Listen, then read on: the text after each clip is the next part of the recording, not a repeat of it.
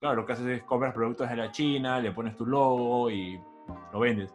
No digo que no es una mala idea, vas a hacer platas de todas maneras, pero hay algo que ahí después a mí me, me genera ese sinsabor de que le agregué valor o simplemente le agregué un precio por encima.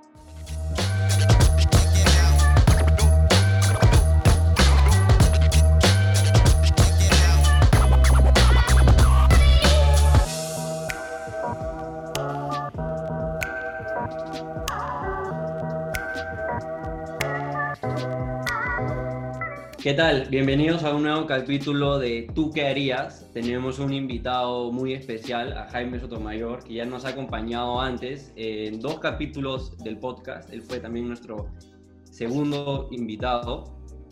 Jaime, ¿qué tal? ¿Cómo estás? ¿Qué tal, Leo? ¿Qué tal, Santiago? ¿Cómo están? Para los que por, la invitación. primera vez tu voz, cuéntales así en, en corto un poco de ti, cuál es tu experiencia y más o menos por dónde por dónde va tu perfil y, cuál es, digamos, tu experiencia para aportar para, estos consejos.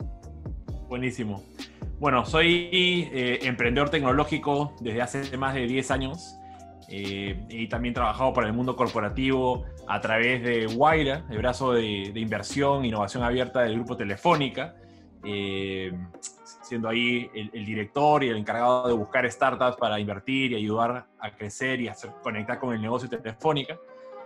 Y ahora me encuentro siendo creador de contenido, asesor para startups, pero también asesor para corporativos en temas de innovación abierta y cómo poder acercar su organización y trabajar de la mano con emprendedores.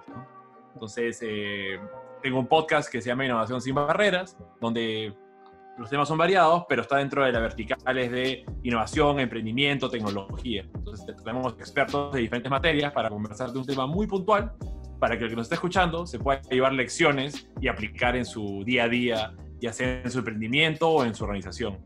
Eh, todos los jueves también hago un After Office a las 7 de la noche vía Instagram Live, 7 pm Perú, donde también entrevisto a diferentes emprendedores, emprendedoras, personas del ecosistema para transmitir lecciones que les pueda servir a aquellos que están haciendo emprendimientos tecnológicos, sí, pero también en general, ¿no? Y bueno, siempre, siempre contento de poder eh, hacer nuevos experimentos y nuevos formatos con ustedes, o sea que adelante. Dale, hoy día parece que ya también ya, estás con el After Office, ahí te he visto con tu cerveza. Bueno, sí, yo para que fluyan las preguntas, ahí siempre hay chelita más. Hay que, relajarse, está bien, está bien. Jaime, Jaime es, es, un tipazo porque cada vez que creamos un nuevo formato, él, él viene acá a ser pionero con nosotros. Así que un invitado de lujo. Hay que subir la valla, pues para los que vengan después digan, no, no, no puede ser cualquier cosa. Ya Jaime lo hizo, ahora. Exactamente. Hay que empezar bien. Pero ya, nada, Diego, la primera pregunta. La, la primera pregunta es de Felipe Moreno. Felipe pregunta: Hola chicos, gracias por los grandes consejos. Les cuento que tengo una floristería, o sea, una florería, que nació en noviembre del año pasado. Hemos tenido resultados, pero nuestros clientes han llegado por pautas. Eso significa, para los que no saben, anuncios digitales donde le metes plata. ¿Qué podríamos implementar o hacer para dejar de depender de las pautas pagadas? A ver, Santiago, Jaime, uno de ustedes. Te faltó, terminar con la pregunta sagrada. ¿Tú qué harías? ¿Tú qué harías? Jaime, ¿tú qué harías? Yo quería. A ver, bueno, haciendo el primero el disclaimer de que mi especialidad no es el marketing digital, eh, pautas y cosas por el estilo. Pero creo que hoy en día, y, es algo que vengo haciendo recién desde hace un año, el tema de creación de contenido para tener tráfico orgánico, creo que es, por lo menos a mí me ha servido. Todo lo que ha sido pautas, a mí no me ha funcionado en lo absoluto. No sé si porque no lo hago yo bien o no, pero siento que cuando uno quiere ser auténtico en las redes y, y ser distinto a los demás, creo que ya captas mejor la atención. Entonces, ¿qué haría yo? ¿Qué haría yo? Crearía un contenido en redes que sea totalmente distinto a lo que hay, pero enfocado en mi vertical. Entonces, si estamos en el sector flores, ¿qué cosas así que jalen la atención de las personas, que se pueda volver viral, es decir, que me puedan, alguien lo vea, una foto en Instagram y diga, qué paja o qué loco, y lo compartan, y lo compartan, y lo compartan, para empezar a, generar movimiento, la gente te empieza a seguir y en tu biografía poner, si, quieres arreglos florales, si quieres una creación creativa de, flores, acá está mi número de teléfono, mi correo, el call to action, ¿no? Pero que la gente llegue porque vio cosas que no encontró en otro espacio. En línea con lo que dices, hasta podría ser algo como gracioso, como no sé, pues ir a chicas en la calle random y, darle las flores y, como que eh, tratar de, invitarlas a salir y grabar todo eso y que sea como uno de esos videos graciosos que, encuentras a veces en YouTube. Eso iba a decir, o, hasta como sketches de cosas que pasan entre parejas cuando regalas flores y no sé qué cosas, entonces no sé, como que se enoja o se confunde o, o te olvidaste y te salvan a último minuto. Este, el eslogan puede ser este, un arreglo floral, puede resolver cualquier tipo de problema, ¿no? Como con tu pareja, con tu jefe. Claro, arreglos, arreglos que arreglan todo. Así es. Ahí estamos. ¿tú qué consejo le das? creo que, creo que Jaime, te, has, te, has, como descartado tú mismo diciendo que no tienes corazoncito marquetero porque, porque sí creo que los consejos van por ahí. Este, creo que cuando, o sea, claro, o sea, si no quieres invertir en pauta, tienes que dominar los métodos orgánicos de atracción y ahí tienes que saber crear buen contenido, a diferencia de la pauta que lo puedes agarrar y poner, este arreglo cuesta tanto, este es el precio y le pones mil soles en, en, ads y vas a conseguir ventas, con los métodos orgánicos, ese mismo arte no va a conseguir ningún like porque no da ningún tipo de mm. valor, ¿no? Entonces, tienes que pensar en tu público objetivo y pensar en por qué razones ellos te deberían seguir. Y si solo pones precio y producto, nadie te va a seguir. Entonces tienes que darles o educación o entretenimiento. ¿No? Entonces, o, te van a comparar por precio, van a decir, ah, mira qué bonito este acá. ¿Cuánto vende las, las rosas? ¿Las ocho rosas a cuánto? ¿Cuánto lo vende por acá? Ese, ese, esa batalla quizás la puedes perder con, con, marcas que ya están mucho mejor posicionadas, desafortunadamente. tal cual. Yo como consejo... ¿qué, qué, tres tips daría? O educa al público objetivo, o brinda entretenimiento o inspíralo. Cuenta tu historia sobre emprendedor, muestra como el, detrás de cámaras de, tener un, emprendimiento de florería.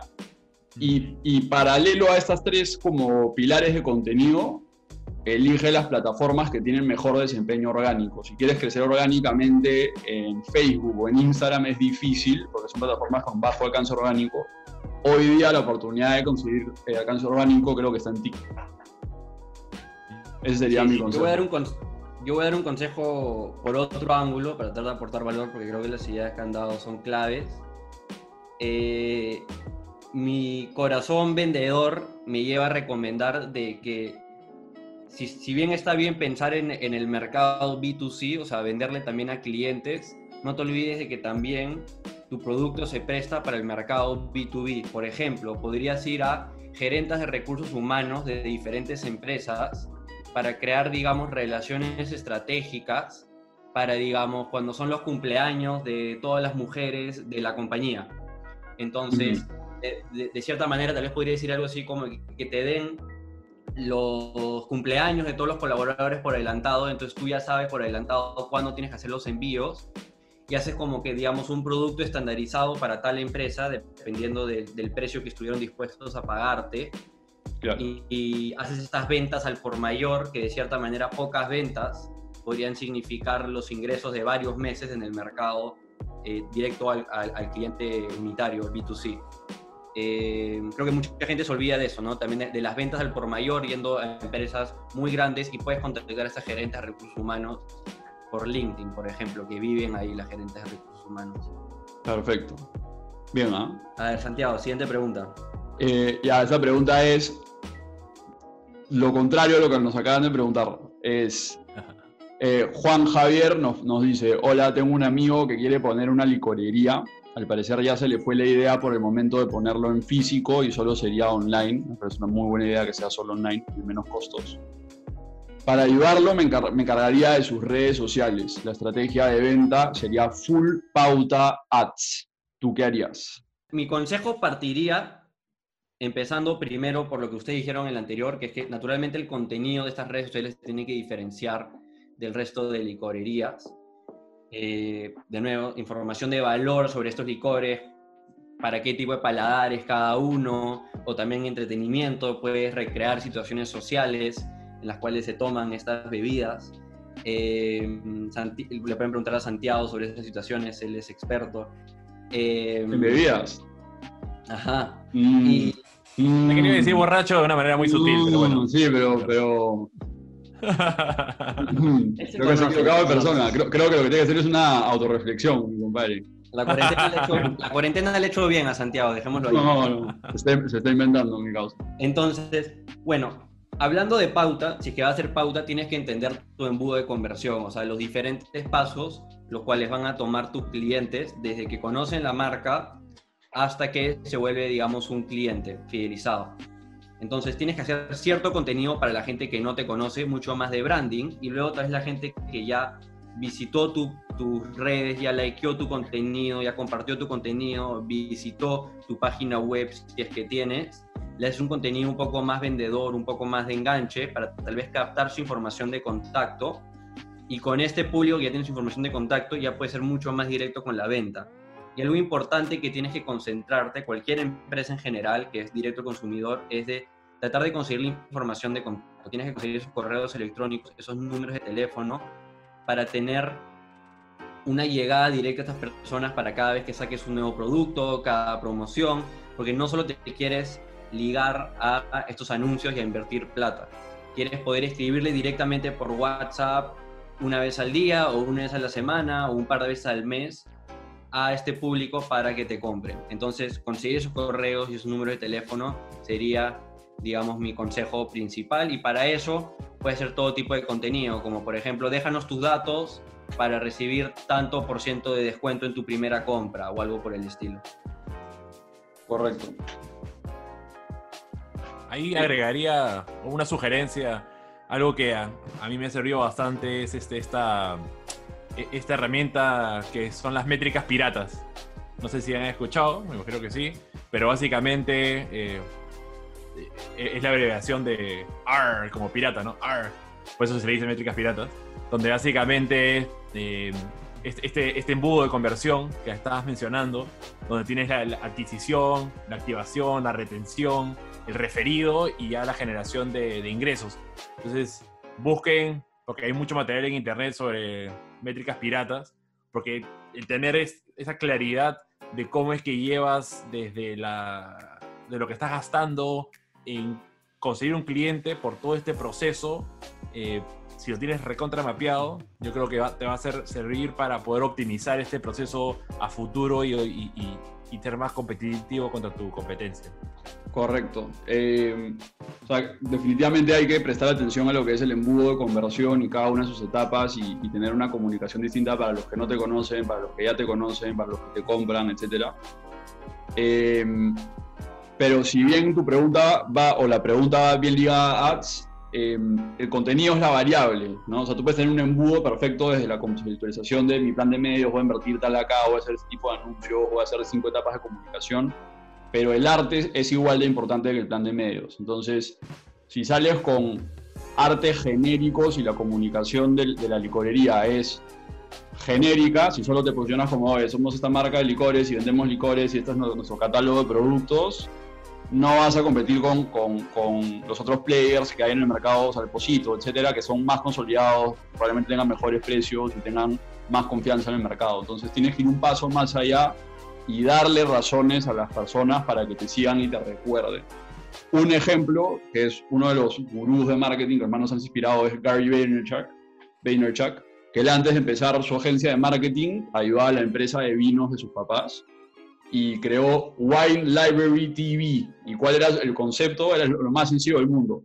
Dos veces por semana se grababa en el sótano de su casa con una cámara, subía videos a YouTube y lo único que hacía era, te, hacía reviews de vinos y luego te recomendaba con qué los podías comprar, eh, eh, comer, ¿no? O sea, con, qué, con qué va. Entonces te hacía, de, ah, veía un merlot y te decía, este merlot sirve para eh, este tipo de comida, este tipo de ocasiones, este tipo de parares, este tipo de target. Oye, este Cabernet Sauvignon sirve para tal, no, no, no. Y daba el valor agregado de no solo venderte un vino, sino educarte sobre el tema. Y con esa estrategia, que es la más simple del mundo, hizo que el negocio de sus papás crezca un montón y, hasta triplique facturación en pocos años. Entonces, no tienes, no tienes que seguir ese camino exactamente de hacer reviews. Si lo quieres seguir, es, está comprobado que va a funcionar.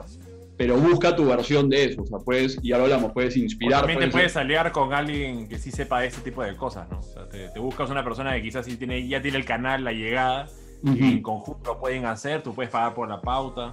Correcto. O sea, en resumen, tienes que darle una gracia a tu emprendimiento, ¿no? Si solo, si solo vas a hablar de tus productos y tus precios y tu proceso de compra y tu sistema de despacho, nadie te ha recordado. Esa es mi, mi, mi, recomendación a la hora de crear contenido. Ahí Diego siempre pone como ejemplo un comercial del Dollar Shave Club, del dueño. Eh, no sé si lo han el visto. que- primer video. que es El primer espectacular. video es que espectacular, un- Es un, mate de la risa, entonces como que hasta puede ser un spot de lanzamiento que, que tiene, que tiene que chistoso, o sea, o sea, piensa fuera de la caja. Ese es mi consejo. Bueno, y y eso va a tratar performance de los ads. como, como anécdota, este, yo hice para mi emprendimiento en Estados Unidos, hice, me inspiré en ese, en ese comercial para hacer uno propio y después se los paso. eh, me da un poquito de vergüenza, pero, pero igual se los voy a pasar para que se rían un poco. Pero fue el mismo estilo de grabación para promocionar un poco lo que hacía nuestro emprendimiento. Eh, sí, se los recomiendo. Y muchos han copiado ese estilo eh, y jala mucho la atención. La gente empieza a compartir el video, por más que quizás no, no le importa el producto, pero Ujú. tarde o temprano alguien que sí es consumidor lo va a ver y, y va a, a- a haber valido la pena la producción. Sí, y particularmente con ads, como recomendación, si es que tienes una web, haría anuncios con el objetivo de tráfico para llevarlos ahí. Y si no Mm. tienes una página web, haría anuncios optimizados para llevarlos a WhatsApp o a los mensajes directos en Facebook Chat o en mensajes directos de Instagram. Y a una vez que los tienes ahí, ya de cierta manera ya los formaste como parte de tu base de datos. Así que genial. La siguiente pregunta es de Rosario Guamán. Hola, tengo problemas para generar mi marca personal. Soy estudiante de décimo ciclo de Ingeniería Industrial de la eh, San Martín, creo que es eso. Y también me encuentro haciendo prácticas pre, pero me gustaría poder organizar mis conocimientos y compartirlos como marca personal. ¿Tú qué harías? A ver, ahí yo creo que va más por un tema de organización. O sea, creo que la pregunta va, va más por un tema de que está pasando por el suplicio que todos hemos pasado, que es ir a la universidad y tener prácticas. Entonces, básicamente no tienes vida y, y sobrevives a base de cuatro cafés al día cuando estás en, en esa etapa. Entonces, mi consejo es Google Calendar. Para mí, personalmente, es el mejor calendario. Simplemente agenda diariamente ese espacio de 15, 20 minutos o media hora en el que vas a crear contenido. Puede ser en la combi en la universidad, puede ser eh, al final de tu clase, que, es fácil y en esa clase puedes darte el lujo de no prestar atención me- media hora, 20 minutos. Puede ser llegando a tu casa, etcétera. Pero mi consejo con ese tema, que, creo, por lo que entendí, la duda más por un tema de organización, es lo que no se agenda no sucede. Entonces, si estás teniendo problemas como para encontrar ese espacio para crear contenido para tu marca personal, agéndalo diariamente donde, donde, donde, encuentres un hueco y vas a encontrar consistencia. Eso está bueno para cuando ya tienes, por lo menos en mi caso, cuando ya tienes una guía de, qué cosas puedo escribir, grabar, pero a veces la inspiración viene en los momentos más randoms posibles. Entonces, en ese caso, más bien lo que yo tengo es la metodología de cuando surge una idea, tengo que apuntarla inmediatamente. Y, por ejemplo, con mi equipo tenemos un, un board en donde tengo una serie de columnas, entonces dependiendo del tipo de contenido que se me ocurre, la voy colocando en el lugar correcto. Pero cualquier lugar para anotar cosas es, es suficiente, porque puedes estar eh, transportándote a la universidad y se te ocurre algo, no te vas a poner a redactar un artículo o crear un post en ese instante, pero sí tomar las notas como para cuando tengas ya ese, esa hora, cuando te sientas enfrente de tu computadora, no sé, pues todos los martes a la misma hora, ya tienes como que un punto de partida, tienes que arrancar desde cero a estar eh, haciendo ideación, que para mí es la parte más difícil, idear las cosas. Sí, yo lo que te recomendaría, Rosario, considerando de que todavía sigues en la universidad y estás en prácticas, es de que no trates de, digamos, falsear quién eres. Creo que mucha gente comete un error que puede ir por dos caminos. O no empiezan su marca personal porque no sienten de que tienen los conocimientos o el estatus o la experiencia profesional para, digamos, merecer poder compartir sus ideas en, en medios sociales o por donde sea. Y la otra manera que se da el problema es que hay gente que trata de falsear el nivel que tiene. Entonces lo que yo te recomendaría es, tú comparte tus conocimientos como una estudiante universitaria que está haciendo prácticas profesionales y simplemente comparte tu perspectiva como la persona que eres, como la edad que tienes, como el nivel de experiencia profesional que tienes. Y la gente lo va a valorar de por sí. Lo van a valorar tanto personas que están en el mismo camino que tú, que están como que, oye, esta chica está mandando hacer contenido que, yo no me atrevo, como lo van a valorar ejecutivos de mayor nivel que están como que, ¿qué carajo piensan los jóvenes de mi empresa? Eh, o la gente que quiero contratar hoy en día. Estoy como que des, estoy conectado con ellos. Desorientado. Entonces, exacto. Entonces, de eso se trata y poco a poco, si simplemente sigues en este camino, te vas a volver la persona que en un inicio te gustaría ser, solo no trates de acelerar ese proceso, desde un punto genuino, en verdad, de los conocimientos y la perspectiva que tienes. Tengo, una idea media loca que puedo proponer, Rosario, que hagas. Es este, he visto en, en otras partes, bueno, Estados Unidos, donde hay, eh, es un grupo de personas que ponen una mesa en la vía pública y, graban un podcast en, en vivo, al, al, aire libre, ¿no? Creo que así se llama, ¿no? Como el, el, programa. Y básicamente entrevistan a las personas que pasan en el camino. Entonces son entrevistas recontra eh, interesantes, ¿no? Es como que paran a alguien y le dicen, sí, estamos, ¿qué hacen acá? Estamos grabando un podcast, ¿quieres ser mi invitado? Y los invitas. Pero si estás metido en el tema de medicina y no sé, no sé si es que ya se puede ir a la universidad o no, pero si estás en, en, en un ambiente donde estás rodeado de alumnos o ya de doctores, el de poder hacer esas entrevistas al paso y decir, ¿cuál es tu especialidad? Tal cosa, ok, te puedo hacer 10 minutos de una entrevista sobre tu especialidad. Yo creo que es contenido que quizás sea interesante para tu audiencia. Pum, suelta la idea. Sí, y, eso es importante porque el camino más difícil es como crear contenido nuevo todos los días y pensar nuevos formatos, nuevos estos, y pensar un día a hacer carousels, otro stories, otro, otro TikTok, otro infografías, total. El mejor consejo en esas líneas va por lo que dices tú, que es piensa un formato que te sea fácil grabar o crear todos los días. Puede ser de que documentas con videos cortos de un minuto todos tus días como estudiante, practicante hablando frente a la cámara, enseñando tus clases, etcétera. Puede ser que conversas cinco minutos al día con una persona distinta. Puede ser de que, o sea, tienes que pensar ese formato, pero vas a tener resultados exponenciales y en vez de hacer una cosa distinta todos los días, simplemente piensa en un formato que para ti sea fácil incorporar en tu rutina diaria y luego haces ese formato todos los días. Sea, ya como... Y parte de la, la constancia, generar constancia, porque la gente ahí empieza, tiene la expectativa de que Exacto. vas a publicar tal fecha, tal hora, eso, y, y, y se queda la gente después se, se, mete un poco más e, e, en tu rutina, porque Exacto. arma un poco su horario sabiendo de que, por ejemplo, yo en las mañanas hago ejercicio, me, me gusta escuchar podcast, entonces ya sé de que qué podcast puedo escuchar porque llenan ese espacio de mi día, ¿no? Entonces. Tal cual. Siguiente pregunta. Carlos HC dice, Hola chicos, estoy en proceso de crear una agencia de marketing para el rubro inmobiliario, brindando solo dos servicios, servicio de producción audiovisual y de manejo de pauta. Y mi consulta es cómo encontrar clientes, muy aparte de usar LinkedIn o crear campañas a través de Facebook Ads.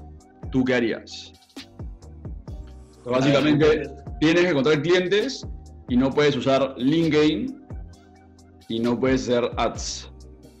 Sí, yo no haría ads para empezar eh, necesariamente en un inicio. Mira, lo que yo te recomiendo, Carlos, es en primer lugar, crea toda la documentación necesaria para que cuando consigas la reunión puedas tener una alta tasa de conversión. Entonces, lo bueno es que tú ya tienes tu nicho claro, ¿no? Estás en el rubro inmobiliario, entonces tú sabes lo que necesita este rubro inmobiliario. Entonces, lo que básicamente tú puedes hacer es una estrategia genérica que podría funcionar, digamos, al 80-90% para todos tus clientes. Entonces, crea esa presentación, crea ese PPT de 10 a 20 láminas que básicamente sirvan para todos tus clientes. Entonces, de cierta manera, ya tienes la consultoría gratuita hecha para todos.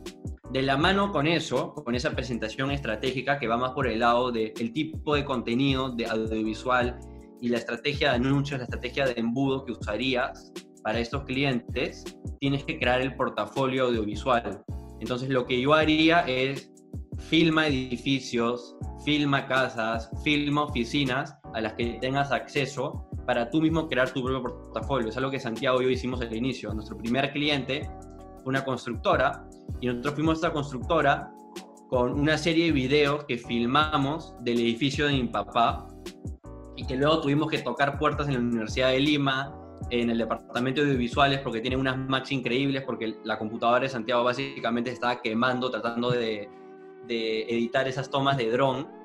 Eh, y fuimos con, digamos, este portafolio creado por nosotros a, estas, a esta empresa y les pareció alucinante y, lo cerramos. Entonces lo que te diría de nuevo es, crea este PPT, estrategia genérica, crea este portafolio de videos y luego contacta a estas empresas diciéndoles, oye, te hemos hecho por adelantado una estrategia, una consultoría gratuita, por favor dame 20, 30 minutos de tu tiempo para presentártela. Y eso en verdad va a disparar la tasa de resultados, que creo que tienes que conseguir esas reuniones escribiéndolo a los números y los correos que están en las páginas web y por LinkedIn.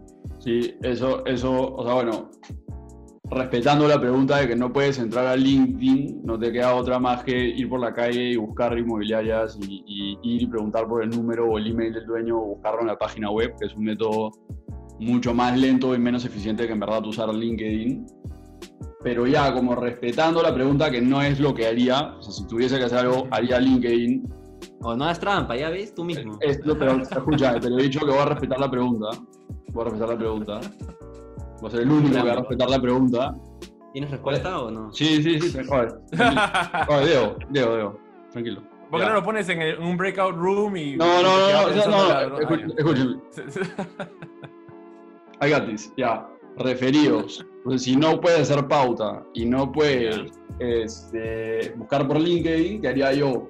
le tocaría las puertas a estudios de branding, desarrolladores de páginas web, porque toda inmobiliaria necesita un manual de marca y una página web. Iría y les diría, oye, yo soy un crack trabajando con inmobiliarias, mira este portafolio que creé porque escuché a Diego Roseto en Tu Querías y mira esta presentación que hice porque escuché a Diego.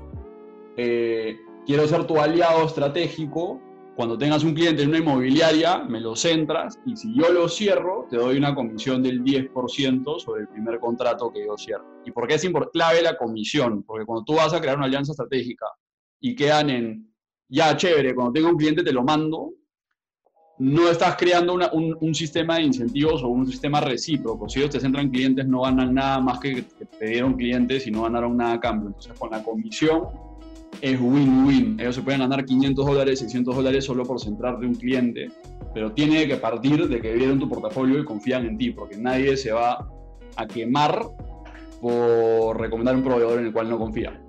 ¿no? Entonces, con esa estrategia puedes tocarle la puerta a seis estudios de branding y seis desarrolladores de página web y con que tengas dos o tres buenas alianzas estratégicas vas a tener un flujo constante de leads todos los meses porque están centrados sus clientes.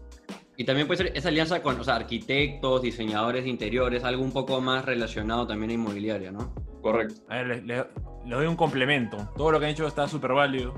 Ahora le voy a hacer una adicional cosa que se puede hacer.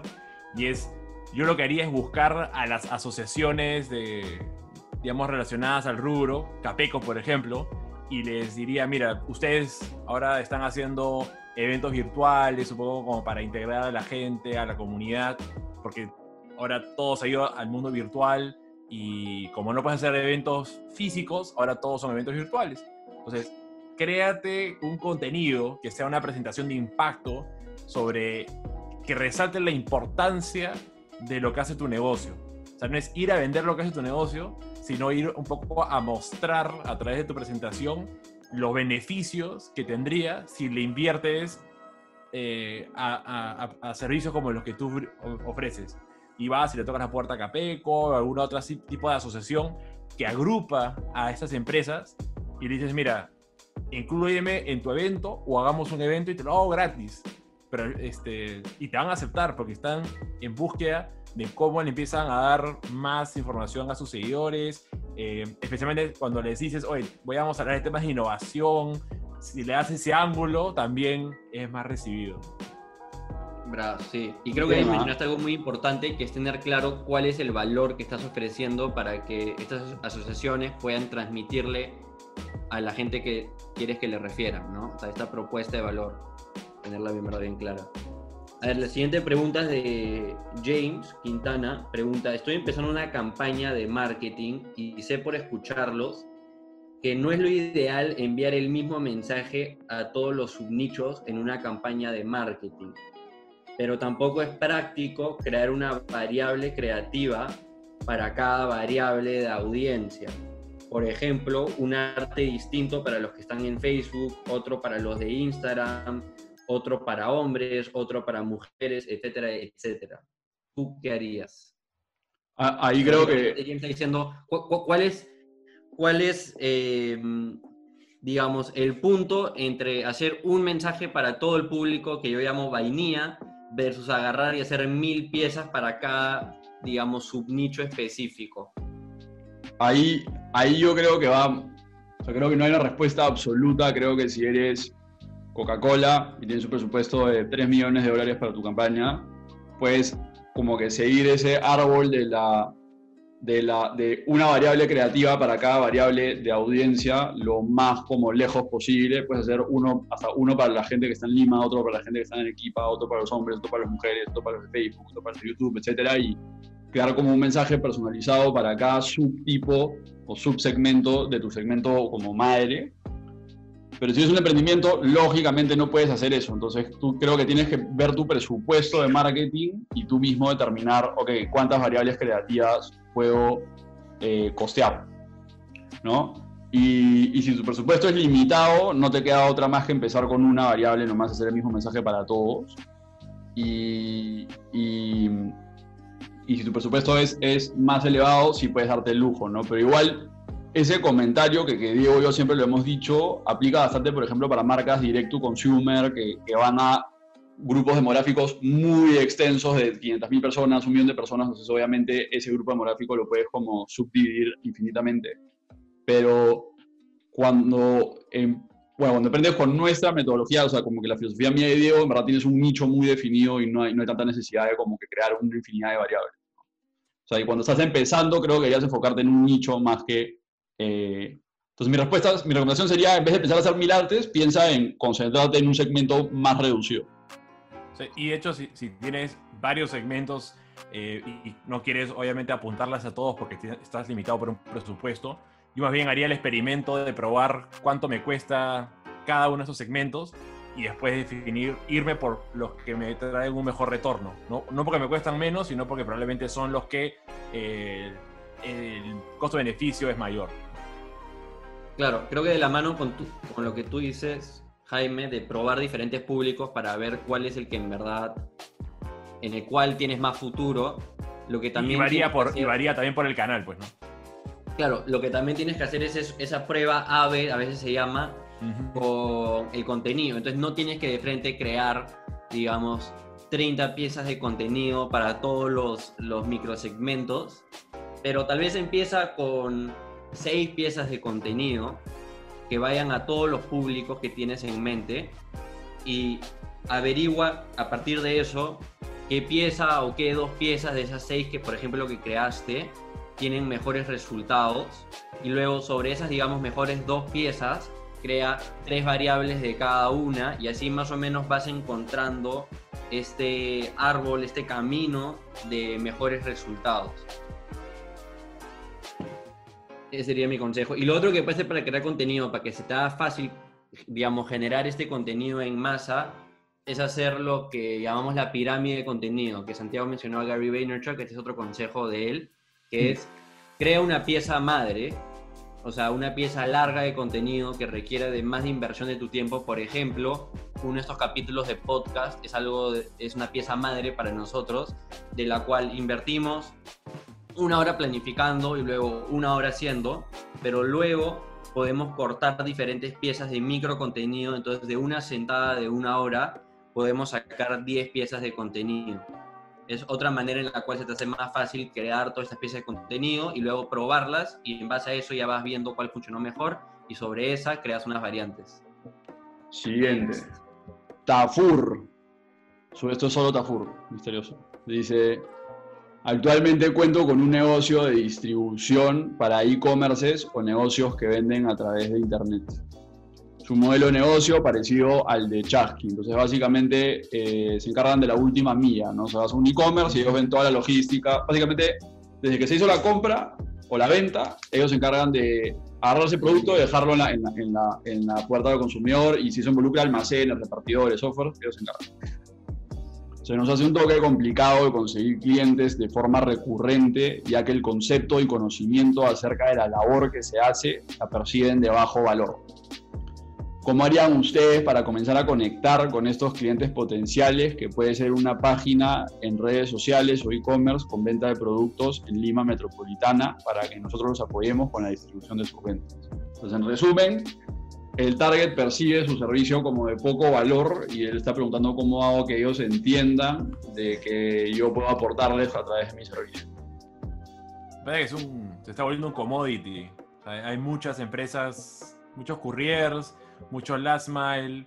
Eh, y, a ver, tengo que hacer un disclaimer. Eh, cuando he estado como director de Guaira, Chasky ha sido una de mis empresas. Entonces, este, obviamente le tengo un gran corazón a este negocio y he visto lo complejo que puede ser porque necesitas, necesitas escala para realmente empezar a hacer rentable este negocio y ser competitivo en precio. Eh, por lo cual, en este caso, para poder diferenciarte, es encontrar un subnicho que ahorita no está siendo atendido bien.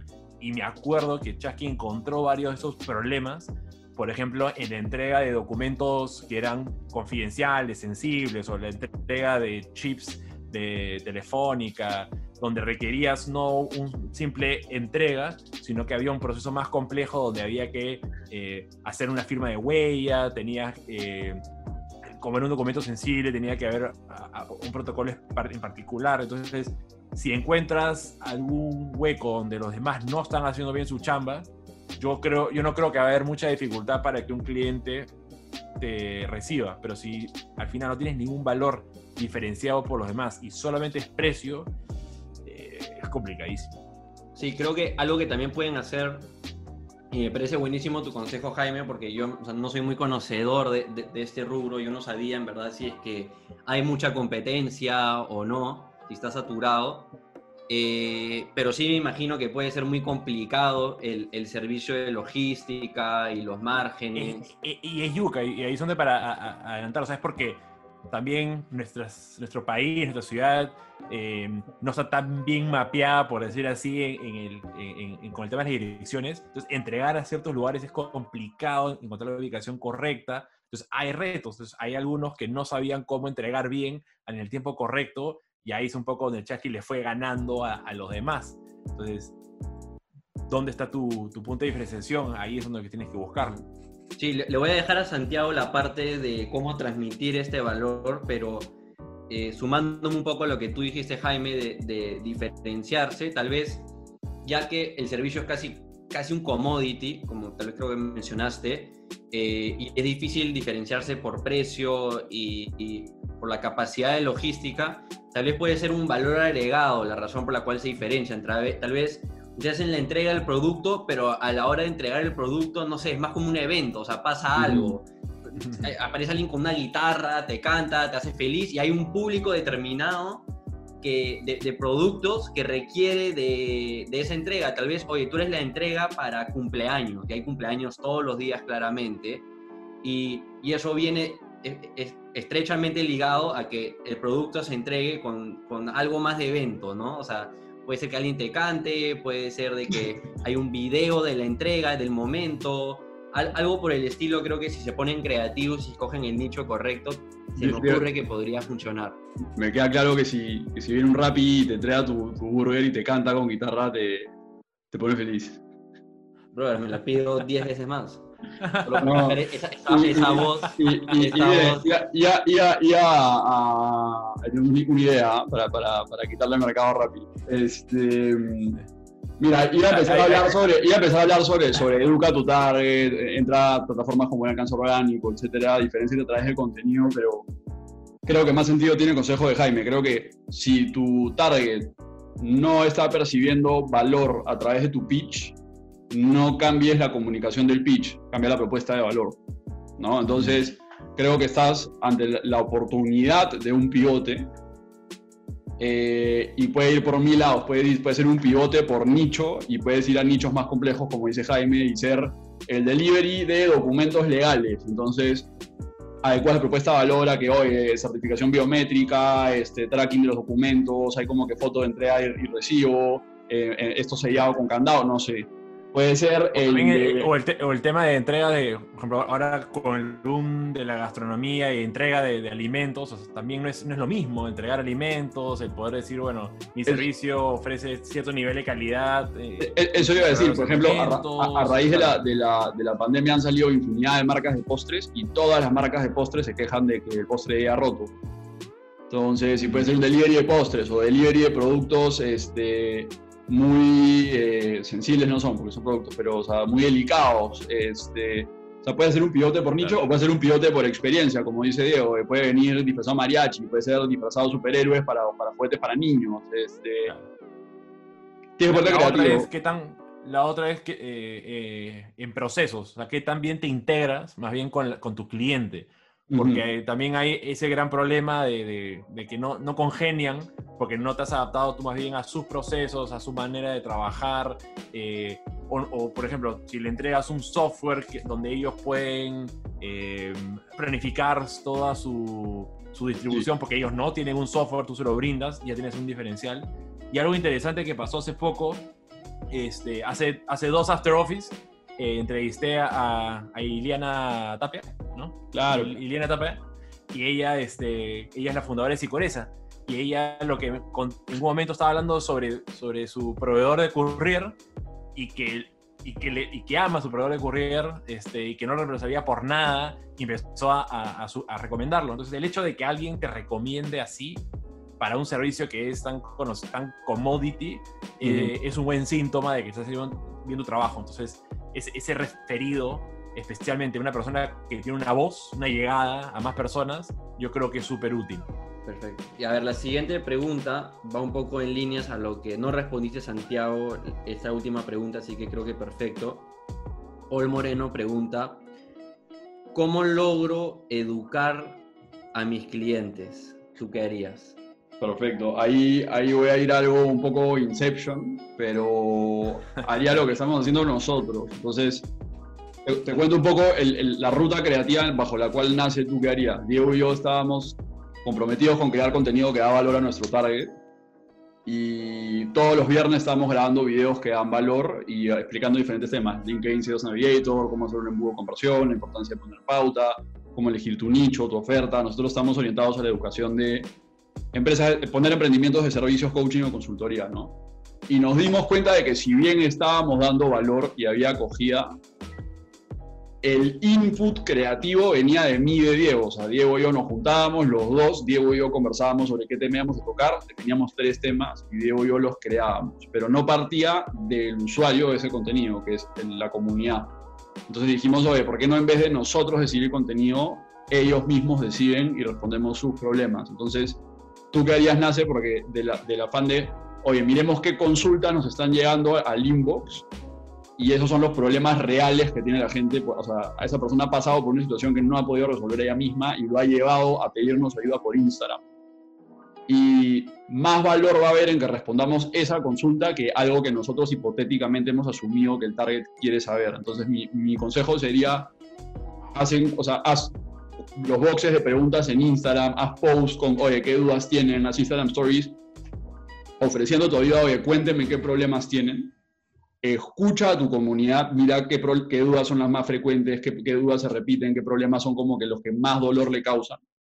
Y usa eso como input para luego llegar a un formato creativo con el que puedas tener consistencia. No hagas una cosa diferente todos los días, sino como, como ya dijimos en los consejos anteriores, elige un formato, sea de que vas a hacer un programa tipo este, vas a hacer un video tú frente a la cámara de 20 minutos todos los días en lo que respondes tres preguntas, vas a hacer un carrusel, vas a hacer una infografía, etc. elige un formato y dale consistencia. Hazlo todos los jueves, martes y jueves, etcétera, y vas a ver cómo a lo largo de tres meses no solo vas a haber educado a tus posibles clientes, sino vas a haber también crecido tu comunidad y te vas a posicionado como un experto. Ahí para complementar en línea lo que dice Santiago, a veces cuando uno dice cómo para educar a mi cliente, es, porque dices, ah, mi cliente no entiende lo que ofrezco, mi, mi cliente no, se, lo, explico, pero no me lo compra.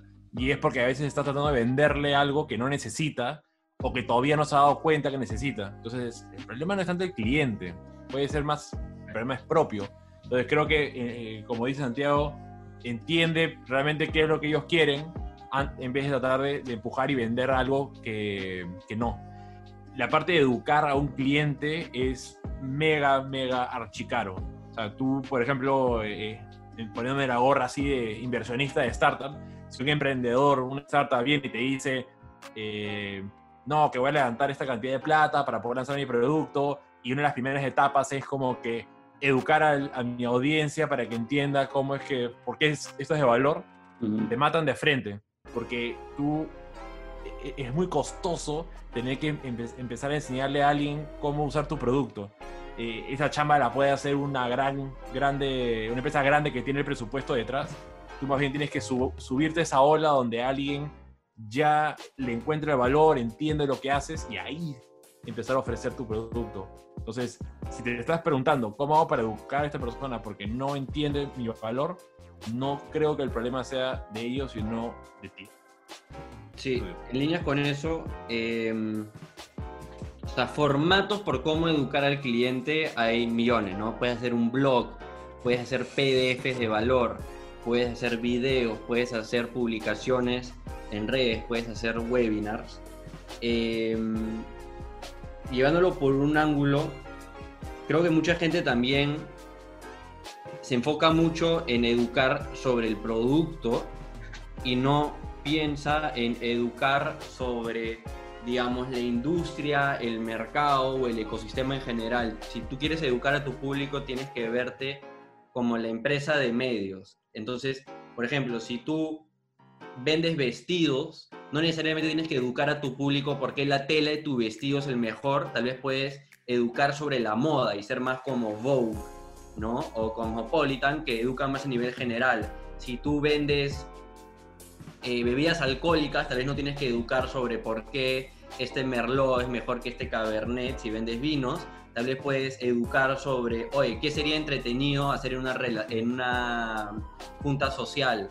Entonces, no, no, no, necesariamente te tienes que enfocar en educar sobre tu producto mismo y por qué es de valor, sino tal vez las situaciones, el rubro en general en la cual vive ese producto. Tal vez así también te inspira a, a hacerte más fácil la educación.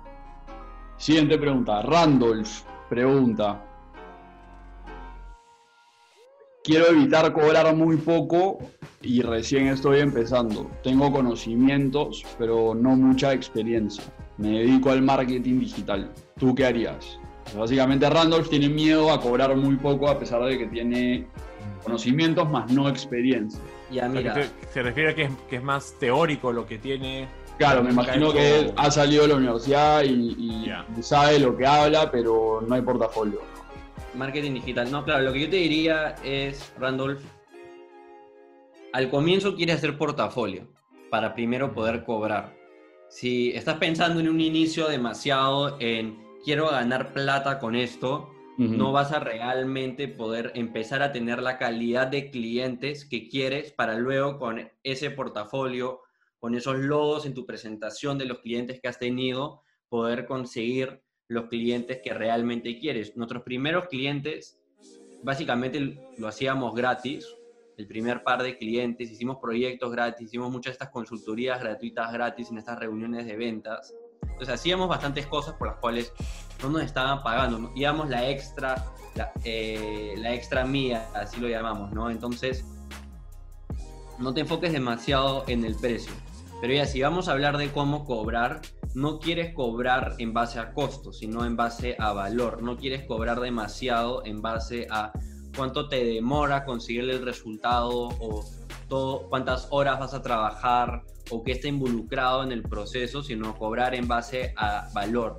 cuánto vale para ese cliente o ese cliente potencial que tú le consigas el resultado que está esperando. No, de nuevo, así que es una, la analogía, ¿no? Una puerta cerrada, tú no quieres cobrar por el tiempo que te toma a ti ir con la llave y abrir la puerta, sino quieres cobrar más en base a lo que está al otro lado de esa puerta, que es de valor para la persona que le estás ofreciendo ese servicio.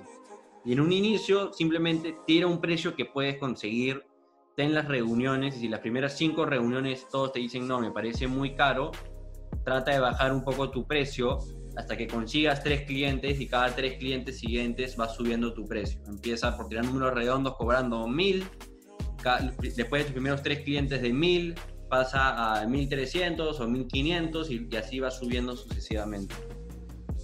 Creo que algo que has hecho, Diego, súper interesante y es si es que mi objetivo es llegar a un segmento de cliente determinado, no hace mucho sentido como que irme a un segmento muy inferior que me, que me va a pagar poquito y, que porque, y me va a poder contratar, porque probablemente el día que quieras aspirar a ese grupo más grande, te van a decir, bueno, la verdad es que ese tipo de servicio o consultoría que le has brindado a ese más chiquito no aplica tanto para mí.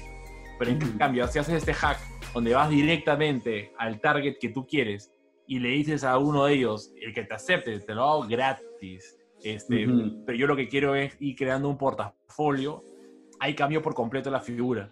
¿No? Ya una empresa de ese, de ese estrato te va a aceptar y te va a aceptar el precio que ellos están acostumbrados a pagar. Una, una, una corporación eh, gasta un montón de plata está acostumbrado a pagar caro y si es que tú le muestras un portafolio de varias cosas que ya has realizado para sus pares, para otras empresas similares, no va a dudar en, pagarte lo que, lo que tú pongas. Porque no se debería enfocar, como tú dices, en el tiempo que te toma, sino en el valor. No te miden porque cuántos horas le metiste al proyecto, sino el resultado final tiene que estar cumpliendo sus expectativas. Entonces, yo me iría más por ese, por ese proceso de disparar directamente a mi público objetivo, hacerlo gratuito si es necesario, con tal de poder crear rápidamente un portafolio y de ahí poder cobrar. Correcto, o sea, creo que ambos, ambos caminos son válidos. Diego y yo recorrimos el, que dijo Diego, o sea, básicamente fuimos de clientes chiquitos a clientes menos chiquitos, a clientes medianos, a clientes medianamente grandes, a clientes grandes, y es como una escalera que definitivamente demora tiempo. Lo chévere es que puedes cobrar desde el día uno, pero no lo que quieres desde un inicio. Y el método que tú planteas también parece válido, que eso es saltear esa escalera, anda de frente al, player grande, pero en ambos escenarios el portafolio cuesta. Cuando tienes portafolio puedes cobrar lo que quieres. Si no tienes portafolio, el portafolio cuesta y tienes que estar dispuesto a sacrificar tiempo para armar portafolio trabajando con marcas chiquitas que no te pagan lo que quieres. O el otro día entrevistamos a Kenneth López, que es el founder de Tecton Labs, una empresa de servicios de 160 personas en 8 países. Les va bien. Y, nos dijo que cuando él empezó, les dijo, le dijo, y fue con tu ruta, o sea, él dijo como, en verdad la vio súper bien, estaba en el 2005 en la Católica, dijo, ¿por qué quiero clientes peruanos? Para cuando decidió que quería hacer software. Y se fue de frente con bancos americanos, entonces fue a o sea, un big player y les dijo, dame el proyecto que nadie más quiere tomar, ese proyecto que es tan difícil, complicado, tedioso, que nadie, ninguno de tus proveedores quiere tomar, y yo lo voy a hacer, y solo si te gusta el resultado final, me pagas. Entonces, win-win, porque al pata al, es, música para los oídos del, gerente de marketing, tecnología del banco, y win para ti, porque en el peor de los casos pierdes tres meses y, pucha, estás empezando, o sea, tampoco es que y si, lo, si lo aterrizas, no solo te pagan, sino ya tienes un portafolio con un cliente dentro de tu target. Y ya, ya puedes ir al segundo banco o segunda empresa grande y ya decirle, oye, te cobro. De repente dame el proyecto que nadie quiere ver, pero te cobro. Y al tercero, ya dame el proyecto que todos quieren ver, pero mira mi, experiencia. Sí, y algo para Randor también, o sea, cuando estamos hablando de empresas medianas y en especial grandes, sí existe algo como cobrar muy barato. O sea, una de las cosas que más nos ha dolido Santiago y a mí es cuando nos dimos cuenta que un cliente que queríamos no lo conseguimos no porque nuestra presentación fue increíble, sino porque cobramos muy barato y esa fue la razón por la cual no fueron con nosotros, porque no incentivaba calidad en nuestro servicio. Entonces, eso también puede suceder. Y si simplemente estás yendo con la mentalidad de voy a cobrar barato para ganármela, cuando se trata de una empresa mediana o grande en especial, te puedes, o sea, te puede salir todo mal. Hasta mejor sería que cobrar barato, co- hacer gratis. Correcto. Y, y, y en O sea, lo, que, te lo diría que puede de estar, que- lo que puede- lo- claro, lo que puede estar pasando también es que si, si, si vas a una empresa grande, cuando ofreces un servicio que está basado en creatividad, eh, ahí sí el sinónimo de barato puede ser este, que es de baja calidad. Otros productos sí te los van a buscar bajar al máximo si son commodities. Ujú. ¿no? O sea, una computadora, este, un vehículo, un libro, no sé, ahí sí, Papel. eh, hay papel, ahí sí está fregado, ¿no? Pero si estás metiéndote un poco al, tema de desarrollo de software, diseño, marketing, ahí sí es diferente. Y, y en esas Sí. líneas, sí digo que tienes que desarrollar tu, tu, tu sentido común a la hora de cotizar y eso se desarrolla en base a experiencias. No tengas miedo a, a que se te van a romper un par de platos en el proceso. Van a haber veces que vas a cobrar muy caro, muy barato. No tengas miedo, a, a- o sea, te va a pasar, no tengas miedo a equivocarte. Simplemente, eventualmente, a través de esos errores vas a llegar a tener como un ojo bien fino para, ya acá cobro tanto, acá puedo cobrar tanto, acá puedo cobrar más, acá puedo cobrar, cobrar menos. Yo voy a la siguiente. La Ah, siguiente es de Luis Céspedes. Luis pregunta, si le dices a tu cliente que solo te ocupas de ads, o sea, del servicio de anuncios, y él quiere encargarte también de el diseño gráfico y temas de videos, y peor aún, sientes que se desanima porque quiere alguien que le haga todo. ¿Tú qué harías? O sea, básicamente está preguntando ¿Qué hago cuando yo voy a un cliente, le ofrezco mi servicio y, y le parece bien mi servicio, pero también quiere que haga estos otros dos o tres servicios Es- es- Está fácil. como ¿eh? agregado? Vale, Jaime, Corre. te- te- Yo voy a- Está fácil. ¿eh? tú vas, tú vas. Porque si tienes el espíritu empre- si tienes el espíritu emprendedor, lo que haces es, le dices, totalmente, yo hago lo que tú quieras, sí, perfecto. No, te va a costar un poco más, pero te lo voy a hacer yo. Y lo que haces es, ok, ahora quién me ayuda a hacerlo. Y buscas a otra persona que sea experto en ese tema. Al final lo que haces es, si yo, mi especialidad está en un punto de este proceso, de este, de este paquete que me está pidiendo mi cliente, busco lo que me hace falta. Y, y hay, o sea, al final lo que quiere el cliente final es comodidad. O sea, tengo la plata y por ende puedo pagar por comodidad. Quiero que un solo proveedor me haga todo. Ya tú te volteas y lo que hagas tú atrás es otro tema. Ya buscas conectar todos los puntos, pero hacia el cliente la experiencia es una, es este, tiene que ser lo mejor posible y que parezca totalmente unificado. Eso es lo que haría yo. Ya, Jaime, me gustó tu respuesta. Estaba a punto de darte la contra, pero al final me convenciste porque es lo que hacemos nosotros.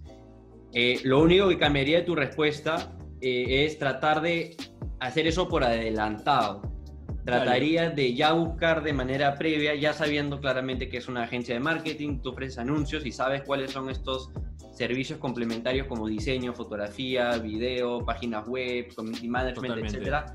Buscar esos aliados estratégicos para tú ya poder ir y apenas en esa misma reunión cuando te diga, oye, quiero que también me veas el diseño, los videos, etcétera, y ahí decirle, sí, perfecto, acá estoy aliado con esta, estrategia, esta agencia que la rompe, este freelancer por acá que también es buenísimo haciendo ese servicio y ya tenerlo complementado.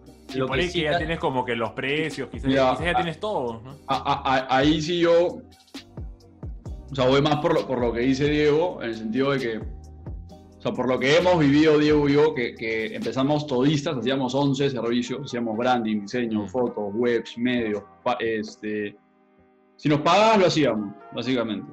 Y, y ahora somos especialistas, solo trabajamos con empresas que quieren generar leads haciendo servicio de pauta. En mi experiencia, en servicios, el todista trabaja más y gana menos porque es. Medianamente bueno en varias cosas. En vez de ser increíble, el mejor en una, ¿no? Entonces, iría con el espíritu que tú dices, Jaime, pero con la estrategia de Diego. O sea, lo que yo haría sería, le diría al cliente, mira, yo solo hago ads porque quiero ser el mejor haciendo ads y, yo- y si eres un profesional, yo solo trabajo con este tipo de clientes. Porque los profesionales son, yo creo que los profesionales son los, los que saben decir que no. Pero tengo mis aliados estratégicos, tengo este proveedor de, de diseño, este proveedor de video, porque están en mi cadena de valor, porque ya como eres buen, buen emprendedor sabes de que esto es, es un problema constante con tus clientes, que todos sus clientes de ads también necesitan contenido y también necesitan páginas web y también necesitan creatividad y también necesitan eh, influencers. Entonces lo que creas es una especie de alianza estratégica con tienes tu proveedor de confianza en influencers, en contenido, en webs, etcétera, y puedes armar cotizaciones en conjunto. Le puedes decir a esta persona, oye, dame una propuesta preaprobada y yo tengo mis reuniones y si él no tiene diseño, yo le digo, mira, trabaja, trabajamos en grupo, entonces te hago la vida más fácil y voy a esa vía extra de como, oye, te pongo en bandeja este como estructura de proveedores que necesitas, pero no te no pierdes esa atracción de volverte increíble en medios por tú también vender diseño. Entonces ahí ya estás dobleteando. No puedo ser increíble en medios ni increíble en diseño. Estoy de acuerdo. Estoy de acuerdo contigo, o sea, no, quizás no me expliqué bien, o sea, no me refiero de volverte una empresa que acumula un montón de servicios y, pones en tu página web, hago todo. Simplemente no pierdes una, una oportunidad de negocio porque dices, ay, sorry, no hago eso. Entonces, claro, ellos van a decir, ok, gracias, next. Ahí lo que tienes que decir, no, sí lo puedo hacer, pero con, con, un aliado, ¿no? Claro. Correcto. Y si el aliado no es bueno y te das cuenta en los primeros trabajos de que no es bueno, tienes que ser súper rápido en cortarlo, porque si no, de ahí tú vas a perder el cliente. O sea, tú no le puedes decir al cliente, no, ese no soy yo, ¿ah? tú, tú, sabías que ese no soy yo, porque el cliente sí se va a ir a, a, otra, a otro proveedor rápidamente. Eso, eso, eso, es verdad. O sea, eh, no es un dicho, pero tus aliados dicen mucho de ti quiero desarrollar, esta es para ti, Jaime, 100% ¿ah? para ti. Quiero desarrollar un MVP. Para los que no saben, MVP es eh, Producto Mínimo Viable, Minimal Viable Product, para apps que solo funcionan bien a escala. Por ejemplo, Uber, Tinder. Entonces, quieres poner el siguiente Facebook o el siguiente Tinder, pero quieres empezar con un MVP, ¿no? Con 100 usuarios. Entonces, es como una paradoja, porque esos, esos apps se validan, están hechos para funcionar con 10.000 personas por lo menos, 100.000 personas. Eh, ¿Tú qué harías? Bueno, así empezaron todos, ¿no? Todos empezaron con MVP. Sí, o sea, es, que es... Sí, sí, no, porque hoy en día vas con un logo nomás y te dan un palo de financiamiento y empiezas con algo que no es tan MVP. Depende de quién eres, dónde vas, para qué, este, mm. pero por lo general el levantar capital sin nada es, eh, es difícil. Tienes que tener una algo que, algo que le llame la atención a inversionistas, ¿no? O sea, antes de, antes de responder un poco a la pregunta, un poco para entender el propósito, ¿no? O sea, si, si mi plan es levantar capital, ¿no? Si yo soy un emprendedor que ya tuvo una empresa en el pasado eh, y fue exitosa, de preferencia, es más fácil levantar capital con una idea. Eh, si soy graduado de una universidad top, ¿no? un Ivy League, este, no sé, pero soy un Stanford, un Columbia University y voy y busco a inversionistas, las probabilidades también son más altas porque tienden a, a sesgarse un poco de que porque saliste de ahí eh, tienes esa capacidad para poder ser emprendedor. En fin, hay, hay pocas razones por las cuales te podrían dar la plata upfront mm. sin necesidad de haber hecho algo previo. Pero para la gran mayoría de portales somos lo que más fácil o, lo que tienes que hacer en verdad para comprobarle a un inversionista de que vale la pena invertir en, tu emprendimiento es empezar con un producto mínimo viable. Y ahí es el producto mínimo viable va a depender para, para qué lo quieres. No importa si tu aspiración es ser el próximo Facebook, Uber, Google, o si es que simplemente quiero eh, tener una app que cubre a un público objetivo más pequeño. Eh, si eres una startup tampoco no deberías aspirar a algo tan chiquito. Pero en fin, eh, no, no, veo cuál es la diferencia a la hora de desarrollar un MVP pensando en, en el tamaño. La única razón por qué es el MVP es porque quieres comprobar si es que existe una... O sea, quieres validar una hipótesis. ¿no? Quiero, quiero saber si realmente existe acá una oportunidad de mercado o no. O sea, si tú miras la primera versión de Facebook, ¿no? que era The Facebook, era... Eh, eh, eh, sí, era, era, limitado solamente a alumnos, específicamente a Harvard al inicio. Era una página web recontra Monse y fue evolucionando en el tiempo. Lo mismo con todas las otras grandes empresas. Tú miras un Airbnb, ¿no? Y también comenzó, tuvo un humilde inicio eh, hasta poder, digamos, crecer levantar más capital. Entonces, independiente hacia dónde va tu negocio, o sea, tienes que crear un MVP, y eso será solamente un punto de partida. el llegar a ser un Uber, un rap y eso ya no tanto depende del MVP, sino del equipo que construyes, de tu capacidad para ser un líder y, llevar a, tener un equipo espectacular que puede crear buena tecnología. Sí, mira, o sea, creo que esta pregunta parte de tal vez una perspectiva equivocada que yo he notado que muchas personas sienten, que es que tienen esta idea de este app teoría solo funciona, solo monetiza, solo le va bien a gran escala y quieren como que saltearse los pasos y ser de gran escala de frente y no se dan cuenta que todas esas empresas que nosotros conocemos de gran escala y como las que mencionó Uber, eh, menciona Tinder, eh, Jaime, tú mencionaste Facebook, Airbnb, Facebook etcétera, eh, empezaron con un MVP no empezaron siendo a escala. Mencionaste que Facebook empezó siendo solo para Harvard, Airbnb empezaron ellos mismos, en Nueva York. Ellos mismos moviéndose y ellos mismos, los dos cofundadores, tomando las fotos, los locales. Amazon empezó solo vendiendo libros, ahora vende todo. Eh, Uber era un servicio de taxi. Limosina. Como que limosinas ejecutivas, premium. Para los más, más, más premium, ¿no? Entonces, no hay que darle la vuelta, hay que empezar con este servicio mínimo viable. Y, ahí voy a, agregar, voy a agregar otro tema y es, a veces, o sea, tenemos esta idea porque, claro, ya vemos que existe Uber, vemos que existe Kaify, vemos que existe Lyft, vemos que existe Didi, y dices, ay, ay, voy a hacer otro como ellos. O sea, llegar a ese punto del día de hoy, ya estás tarde. O sea, ellos arrancaron cuando todavía podías ir de chiquito a grande. Entonces tú lo que ya estar pensando ahorita es, ok, ¿cuál va a ser esa siguiente necesidad eh, que la gente no va a poder dejar de tener o, no, o que va a necesitar sí o sí? Y tengo que ir construyéndolo el día de hoy y probablemente me va a tomar 8 años, 10 años llegar a ese nivel de escala, pero tengo que arrancar el día de hoy chiquito, antes que me gane los demás. Y quieres partir de lo que Elon Musk llama los core principles, los principios fundamentales. Entonces, por ejemplo, Jeff Bezos de Amazon sabía de que si no le pegaba libros, no le iba a pegar a nada más. Mm. Los de Uber sabían de que si no le pegaban a limosinas para los rich, rich, que apretaban un botón y a la, la limosina, no le iban a pegar al mercado masivo. Entonces, cuando... Claro, porque en ese momento, por ejemplo, para Uber, el caso de Uber, eh, el uso de los, de, los smartphones no era tan común, era para el que realmente tenía plata y podía pagar por esos tipos de celular. Entonces, no podías crear un, un Uber para la gran masa, pues, ¿no? Claro, entonces cuando piensen en este MVP, en este producto mínimo viable, piensen en estos principios fundamentales de qué servicio mínimo tengo que hacer que funcione, que si esto así mínimo, reducido, especializado no funciona, es imposible que se adopte a escala por todo el mercado, básicamente. Mm. Entonces ahí hemos dado creo que bastante consejo para todo que esté pensando en un MVP. Em, a ver, Santiago, me toca la siguiente, ¿no? La última pregunta.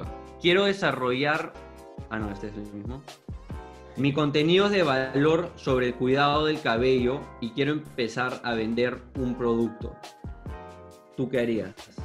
este es alguien que ya tiene, digamos, un canal, un medio por el cual ha estado compartiendo valor y ya vio que tiene tracción, gente aprecia este contenido de valor, perfecto, está educando, está dando entretenimiento, lo que sea cómo ahora saca un producto, cómo aprovecha esta audiencia para desarrollar un Mira, Ahí, básicamente la pregunta es, ya tengo la audiencia, me falta el producto, ¿qué les vendo? ¿No? así lo interpreto eh, y me parece una situación ideal para estar, creo que es un camino muy válido, primero crear la audiencia, luego vender el producto, entonces ya tienes 100.000 seguidores en TikTok, por ejemplo, o 50.000 seguidores en Instagram. Aprovechando que ya tienes audiencia, ya tienes para hacer el focus group. Entonces, pues primero ya debes tener varios insights sobre qué producto les gusta, qué oportunidades hay en el mercado. Entonces, primero armaría una especie de... Buscaría tres o cuatro productos que les podría interesar. Sea, tres o cuatro productos que les podría interesar y que a mí me gustaría venderles. Eso es más importante, hoy en día es muy importante el product market founder fit, no solo un producto que te vayan a comprar, sino que a ti te apasione y te guste y luego aprovecharía que ya tiene seguidores para conversar con ellos y pichearles la idea y validar el interés. Y luego lo que yo haría es eh, se llama white labeling.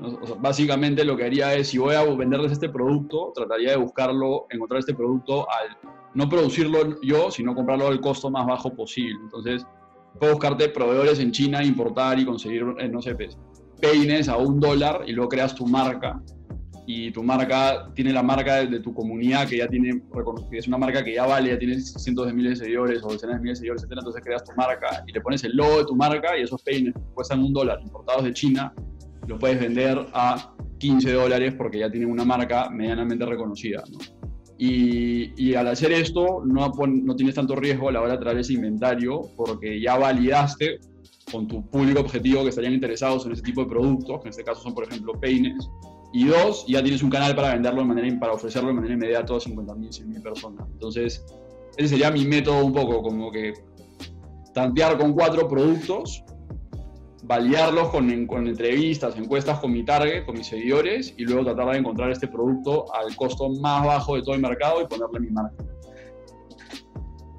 Ahí, ahí para, para meterle un poco de candela al tema, o sea, no te voy a decir que eso no funciona, estoy segurísimo que funciona porque lo veo muchas personas hacerlo, ¿no? ya, tienes una comunidad tan grande, tienes este, personas que te escuchan, eh, eres una referencia, por lo cual todo lo que tú dices, las personas van a creerlo. Y claro, lo que haces es compras productos de la China, le pones tu logo y lo vendes. No digo que no es una mala idea, vas a hacer platas de todas maneras, pero hay algo que ahí después a mí me, me genera ese sinsabor de que le agregué valor o simplemente le agregué un precio por encima. A mí me duele un poco.